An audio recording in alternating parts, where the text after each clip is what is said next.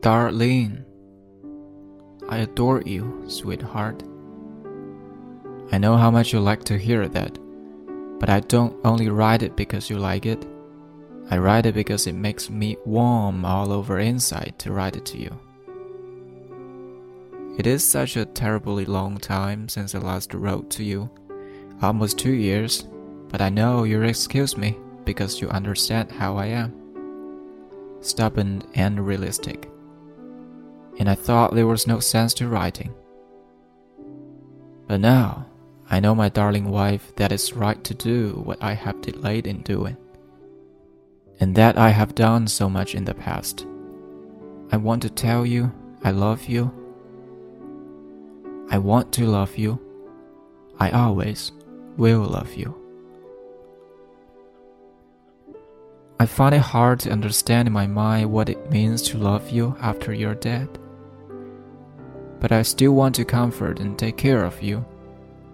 And I want you to love me and care for me. I want to have problems to discuss with you. I want to do little projects with you. I never thought until just now that we can do that. What should we do?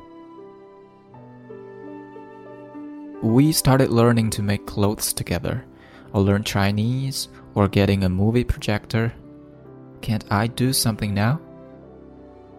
No. I'm alone without you, and you were the ideal woman and general instigator of all our wide adventures. When you were sick, you worried because you could not give me something that you wanted to and thought I needed. You needn't have worried just as I told you then, there was no real need because I loved you in so many ways so much. And now it is clearly even more true. You can give me nothing now, yet I love you so that you stand in my way of loving anyone else. But I want you to stand there. You, dead, are so much better than anyone else alive.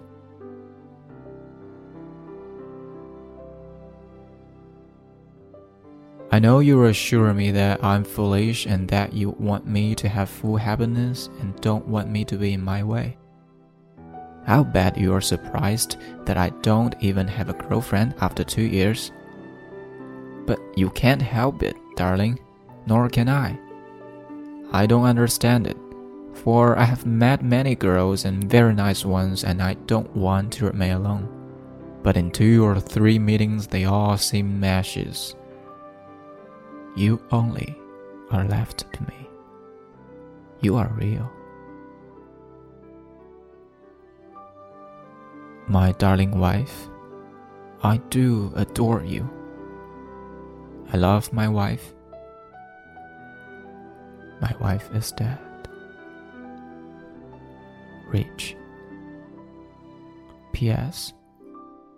Please excuse my not mailing this but I don't know your new address.